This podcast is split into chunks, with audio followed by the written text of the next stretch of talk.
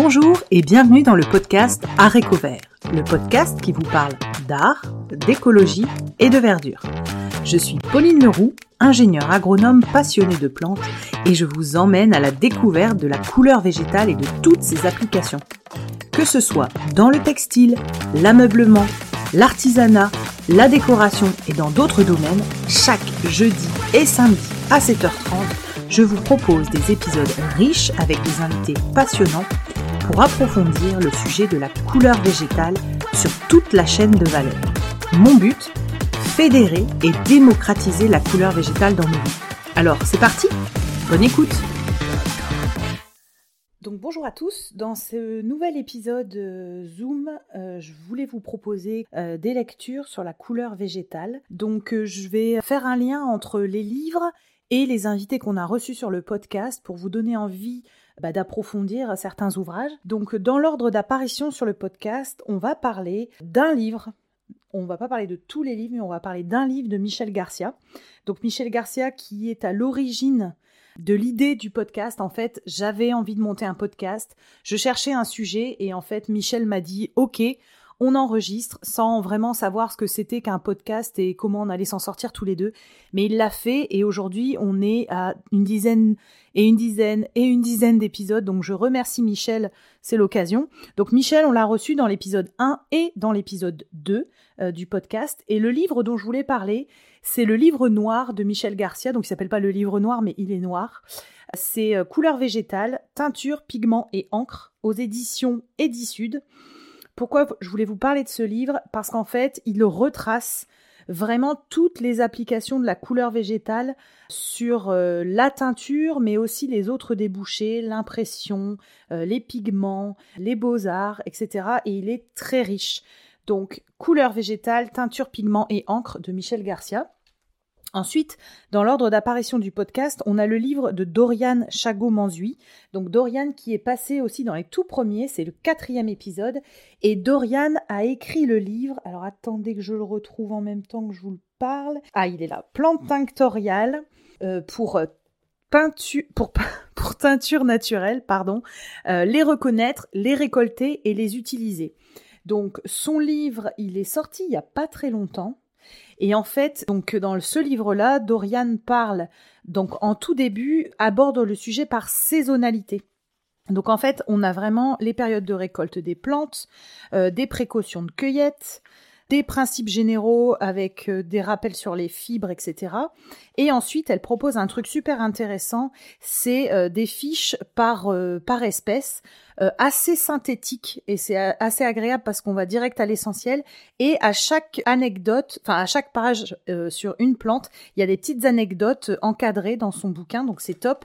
Et euh, j'en avais parlé lors de l'épisode, il y a un truc que j'ai adoré dans le livre de Dorian, c'est le manifeste. Alors attendez, je vais le trouver, c'est à la fin. Donc ça s'appelle le manifeste, le manifeste pour des couleurs durables et non polluantes. Et donc là, elle explique tout ce qu'on peut mettre en place pour être le moins impactant possible dans notre euh, pratique de la teinture végétale. Un autre truc que j'ai adoré, c'est le tableau récapitulatif qu'elle a fait donc dans les pages, euh, on va dire les pages, oui, c'est 180 à 184, je vous laisserai découvrir. Mais en gros, on a un tableau récapitulatif par plante, euh, avec est-ce que c'est une plante annuelle, une vivace, un arbuste, un arbre, quelle est la saison de cueillette, où on trouve cette plante, mais c'est pas seulement des plantes qu'on trouve en ornement dans nos jardins, mais aussi euh, bords de route, parcs, etc. La partie de la plante qu'on utilise pour la teinture, le rapport, euh, vous savez, de proportion qu'on met de plantes en fonction de si c'est de la plante fraîche ou sèche, les coloris obtenus, et elle précise même s'il faut un mordançage ou non, et donc ce livre, je l'ai trouvé extrêmement précieux. Ensuite, toujours dans l'ordre, alors je vais essayer de pas me tromper, après euh, Dorian, on a reçu Dominique Cardon, donc qui est l'épisode 5 et 6 euh, du podcast. Donc juste, c'est euh, des témoignages de dingue. Je vous invite vraiment à aller écouter ces épisodes. Et pour Dominique Cardon, je voudrais parler de deux livres donc, euh, je voudrais parler, bon, tout le monde va dire sans blague, mais je voudrais parler du monde des teintures naturelles, euh, la nouvelle édition revue et augmentée, qu'on appelle dans le jargon la Bible. Donc, c'est un énorme livre rouge. Je vous avoue que ça fait quatre mois que je suis dessus. Euh, j'avance petite partie par petite partie. C'est vraiment incroyable. Je ne sais même pas comment comment c'est possible d'avoir de, autant de savoir et de faire autant de ponts entre l'histoire, la botanique, la chimie et la teinture. Franchement, ce livre, il est extraordinaire.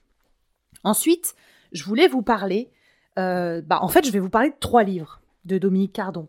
Je voulais vous parler de celui qui est sur ma table de chevet en ce moment. Il est là, les, 5, les 157 couleurs de Paul Gou. Donc de Dominique Cardon et Iris Brémaud aux éditions Vieille Racine et Jeune Pousse. Donc c'est un très beau livre déjà avec une couverture euh, rigide. Alors c'est peut-être pas important pour euh, certains, mais moi je trouve ça canon. Il est en plus en français et en anglais.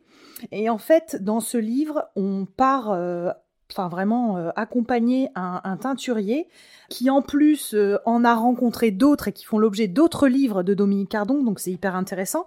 Donc là on suit Paul Gou, mais en fait Paul Gou qui a été formé, qui a été très conjoint, très conjointement à, à, Antoine Janot et qui fait l'objet d'un autre livre de Dominique. Mais ce que je veux dire dans ce livre-là, c'est que je le trouve très, comment dire, très pratique et très appliqué à notre recherche de couleurs modernes, on va dire.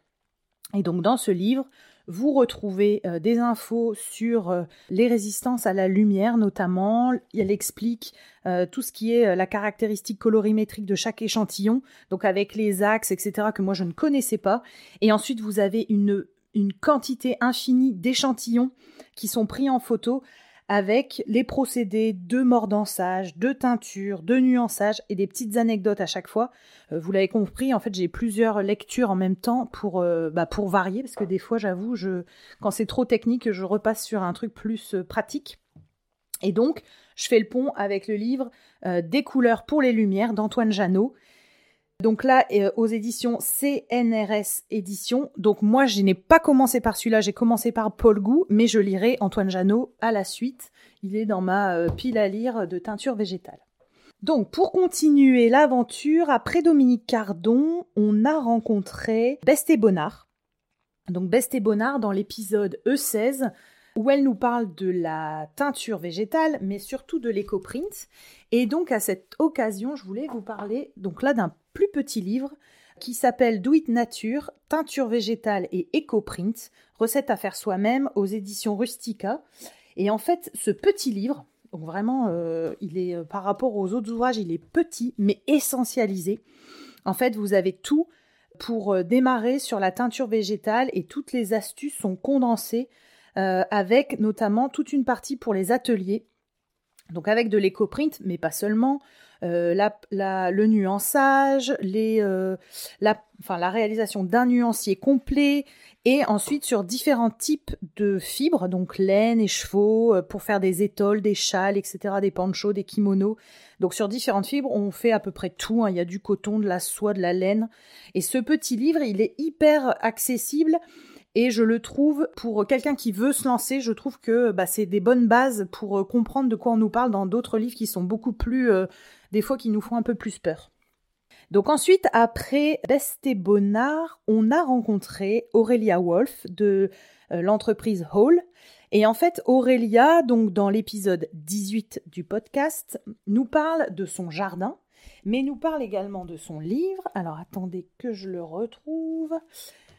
Donc son livre qui s'appelle, j'aurais dû les ranger, je vous avoue, voilà, je l'ai. Teinture végétale, carnet de recettes et cahier d'inspiration aux éditions Erol. Alors là, pareil, c'est un très beau livre. Donc avec toute une introduction sur teinture végétale en synthétisé, on va dire, les fibres, ce qu'il faut comme matériel pour l'atelier, avec des belles illustrations qui franchement donnent envie. Toute l'histoire de la couleur, pareil, en essentialisé. Et ensuite, on arrive par saison à des thématiques donc, euh, par exemple, on arrive euh, en été, bon, je vais pas commencer par le début, mais on arrive en été avec euh, la gaude, le cosmos, la garance, les fleurs de carotte. Et ensuite, on a des, des expressions des livres, des expressions des livres, des expressions des couleurs sur différents textiles et sur différents projets artistiques, on va dire.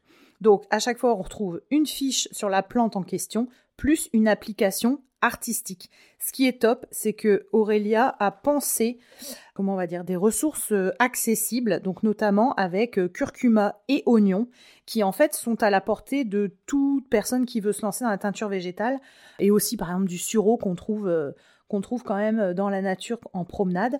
Donc voilà, c'est un très beau livre, c'est très, c'est très artistique, les photos sont très, très jolies et des applications concrètes de ce qu'on peut faire avec la teinture végétale.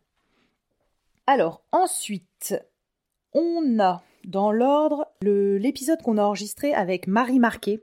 Donc super épisode, c'est le E21 où avec Marie, on a parlé euh, de tellement de choses, euh, de la teinture avec les plantes, mais aussi de la teinture avec les champignons, les lichens. Euh, je lui ai aussi posé mes questions sur les algues et sur d'autres types de plantes, enfin d'autres types de ressources avec lesquelles on pouvait teindre. On a parlé de son livre, donc euh, Guide des teintures naturelles, plantes à fleurs, euh, donc aux éditions Belin. Et donc dans ce livre, donc qui est un format balade, c'est un livre, ouais, voilà, format pocket qu'on peut emmener en, promenade. On a des, euh, alors je sais pas comment ça s'appelle, derrière la première de couverture, on a des échantillons de couleurs avec les plantes qui ont donné ces couleurs. Ensuite, encore à l'intérieur de cette euh, première de couverture, on a un truc hyper important, c'est la résistance à la lumière et la résistance au lavage, donc on va dire la solidité des teintures végétales, qui sont classées par grand teint, petit teint. Et en fait, à chaque fois, Marie indique un symbole pour nous faire comprendre si c'est une plante grand teint avec une très bonne euh, solidité ou, euh, au contraire une plante petit teint avec une faible solidité et qu'il faudra reteindre. Donc ça, c'est un apport dont elle, elle euh, précise l'importance. Elle a fait ça avec le crit horticole de Rochefort, et donc en fait, ça apporte quand même une levée des préjugés sur la, euh, la solidité et la résistance à la lumière des couleurs végétales et de la résistance au lavage. Donc pour moi, c'est un gros apport. Et ensuite, à côté, elle fait un tableau récapitulatif. Franchement, je la remercie parce que ça m'a clarifié les choses avec toutes les familles de colorants les sous-groupes, les composés caractéristiques et quelques exemples de plantes qui contiennent euh, ces colorants. Donc franchement, c'est génial. Donc ça, c'est pour le derrière de couverture du début. Et à la fin, elle euh, se met à la portée de tous en expliquant les termes botaniques parce que tout le monde n'a pas fait des études de botanique ou n'est pas passionné euh, ou pas forcément au courant. Et donc là, elle explique les différents types d'inflorescence, l'histoire des positions des tiges et des feuilles sur une plante. Et tout au milieu de son livre, donc le contenu pur, on a d'abord une intro de toute la teinture euh, essentialisée avec euh, les auxiliaires de teinture, etc. Et ensuite, on a des doubles pages à chaque fois sur une fleur ou une plante. Et euh, elle a fait un super système de, comment dire, de classement avec le type de plante que c'est. Est-ce que c'est une herbacée cultivée? Est-ce que c'est une sauvage? Est-ce que c'est un arbrisseau, un arbre ou un arbuste? Donc ça, c'est ce qui est indiqué en bas du livre. Et sur le côté, on a les nuanciers de couleurs qu'on peut obtenir avec ces plantes et qu'elle a classées par grande famille. Donc on va dire les orangés, euh, les rouges, les violets et un peu plus les bruns. Et euh, l'apport du nuançage, donc elle précise encore sur le côté. Franchement, ce livre est très difficile à décrire, mais il est extraordinaire. Je sais qu'il a marqué beaucoup euh, de personnes que j'ai eues au micro, et franchement, il est, euh, bah. Franchement, c'est vrai qu'on y retourne très souvent. Les fiches sont claires, détaillées, mais en même temps euh, synthétiques parce que ça tient sur deux pages. Donc top, livre de Marie Marquet. Je sais qu'elle en a fait d'autres sur champignons et lichen que je n'ai pas acheté, mais je sais qu'il y en a un qui a été fait. Et ensuite, vous inquiétez pas, c'est bientôt fini. Ensuite, on a reçu, et alors là, j'en suis euh, ultra, ultra, ultra contente. On a reçu Elisabeth Dumont, alors, Elisabeth Dumont, je sais qu'elle a écrit trois bouquins, mais je vais ne vous en parler que de deux. Le premier dont je voudrais vous parler, c'est le livre, donc celui-là on l'appelle le livre bleu. Donc c'est le livre Teindre avec les plantes aux éditions Ulmer. Donc c'est un livre qui parle de la couleur végétale, mais euh, qui apporte une notion beaucoup plus sur l'explication des réactions chimiques. Donc je trouve ça quand même intéressant parce que c'est quand même essentiel de comprendre ce qui se passe chimiquement pour euh, bah, s'accélérer dans sa pratique et euh, comprendre pourquoi quand on a fait telle euh, opération ça produit tel résultat et du coup et du coup gagner en comment je vais dire, gagner du temps dans sa pratique. Et donc, elle y aborde les tanins, les colorants. Euh, donc, on a des formules chimiques, mais pas trop. C'est pas imbuvable. Au contraire, je trouve que c'est vraiment le, bah, le bon le bon, la bonne montée de niveau. Et donc, elle parle des plantes essentielles, on parle des tanins, euh, et à chaque fois, elle nous met des petites recettes, donc pour que bah, celles qui ont envie de passer à l'atelier et d'essayer bah, puissent lire les encadrés et faire des recettes. Donc franchement, ce livre-là, il est top. Il est euh, très, très illustré, pardon, avec des plantes. Et à la fin, on a une petite partie sur les coprines. Franchement, c'est un super livre. Et enfin, l'autre dont je voulais vous parler, c'est Encre de plantes aux éditions Ulmer, toujours d'Elisabeth Dumont. alors franchement, celui-là, je l'adore. Pourquoi je l'adore? Parce que déjà, je le trouve trop beau. Je sais pas comment dire, je trouve qu'il est bien illustré. Alors là, on jongle euh, donc pour les gens qui sont passionnés d'histoire, on jongle entre anecdotes historiques, euh, vieux livres de teinture euh, historiques, on a des, pages entières de photos de plantes et on a des illustrations dessinées avec l'encre obtenue parce que donc le but de ce livre c'est de parler des encres. Donc on y parle des encres comment ça s'appelle métallogaliques je crois. attendez que je dise pas de bêtises. Enfin les encres qui ont été pratiquées en Europe. C'est ça, métallogaliques. et euh, on parle aussi de l'encre de Chine, donc euh, les différents procédés, euh, dont elle parle également dans son épisode. Donc son épisode, c'est le 28. Et ensuite, elle aborde un sujet génial, c'est elle parle des encres qu'on peut faire avec d'autres couleurs. Donc on va passer du rose, du vert, du jaune, du violet, du rouge. Et c'est hyper intéressant parce qu'à chaque fois, on découvre des plantes euh, qu'on n'aurait pas soupçonné faire des encres magnifiques. Et à chaque fois, on a des petits textes historiques et des parties où elle nous incite à passer à l'action avec euh, des petites rubriques sur euh, passage à l'atelier. Et à la fin, ce que je trouve bien, et c'est un peu ce qu'il y a aussi dans le livre de Michel Garcia, c'est l'explication de comment on fait une laque, des adjuvants et toutes les parties, toutes les déclinaisons des produits qu'on peut faire avec le recyclage des bains ou comment on peut décliner d'autres pigments, beaux-arts, etc.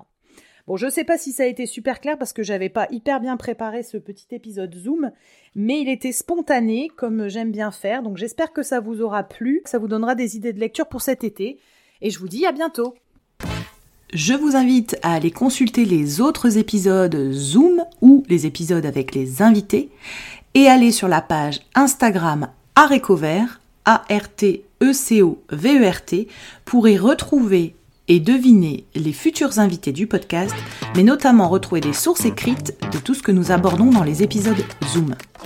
Belle journée à tous